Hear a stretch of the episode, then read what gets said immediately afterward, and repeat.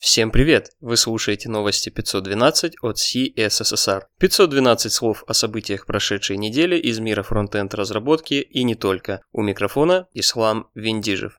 В пятницу, 13 апреля, Таганский суд Москвы вынес решение о блокировке популярного мессенджера Telegram на территории России. Сотрудники Роскомнадзора в тот же день внесли мессенджер в реестр запрещенных сайтов. Непосредственный процесс блокировки стартовал в этот понедельник. Марк Цукерберг дебютировал в Конгрессе США на пятичасовом слушании дела об утечке информации из Facebook и использовании ее компании Cambridge Analytica в политических целях. Основателю Facebook был задан ряд вопросов касательно политики соцсети по работе с данными пользователей. Цукерберг пообещал, что будет принят ряд новых мер по предотвращению утечек, в частности, что раздел настроек приватности станет понятнее для пользователя. Компания Hyperloop Transportation Technologies начала строительство двух тестовых треков для пневматического поезда в городе Тулуза, Франция. Общая длина участков составит около полутора километров, диаметр тоннеля 4 метра, вместимость пассажирской капсулы до 40 человек. Работы предполагается завершить к концу следующего года. FIDO Alliance, крупнейшая организация-стандартизатор аутентификации и консорциум всемирной сети, объявили об окончании одного из этапов стандартизации новой технологии Web Authentication или WebAuthn. Стандарт призван обеспечить безопасную аутентификацию пользователей в интернете при помощи биометрических данных либо аппаратных токенов и тем самым постепенно вытеснить систему паролей. Разработка получила одобрение Mozilla, Microsoft и Google. Новости релизов.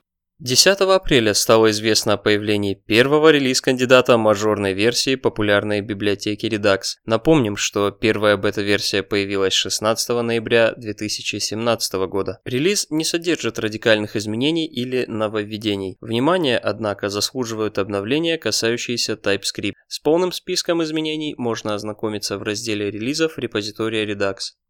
14 апреля вышел новый релиз-кандидат Angular 6. В новой версии фреймворка ожидается обновление CLI, а также поддержка TypeScript версии 2.7 и выше. Релиз примечателен тем, что ему предшествовало 8 бета-версий. 12 апреля были анонсированы новые возможности Chrome DevTools, заявленный улучшенный поиск по запросам – пауза для бесконечных циклов, просмотр user timing во вкладке Performance, превью цветов CSS переменных во вкладке Styles и многое другое. Также на этой неделе вышел релиз Webpack версии 4 и 5. Изменения связаны с небольшим апгрейдом производительности и улучшением вывода ошибок. Подробности на официальном сайте.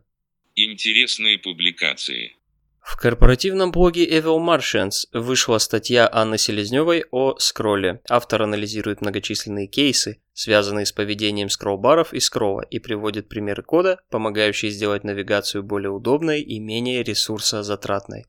9 апреля Пол Хеншель опубликовал обзор React Spring, библиотеки для реализации анимаций в React приложениях. В статье приводится сравнение с другими популярными библиотеками, разбираются их сильные и слабые стороны, а также затрагиваются вопросы производительности.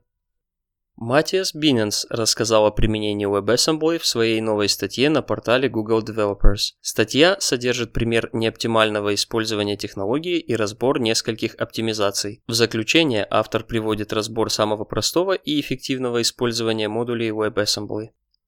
Также на этой неделе в поле нашего зрения попала книга инженера Google Эдди Османи «Паттерны масштабируемых JavaScript приложений» в переводе Антона Шувалова. Автор рассматривает архитектуру приложений на базе трех паттернов – модуль, фасад и медиатор и разбирает сопутствующие проблемы.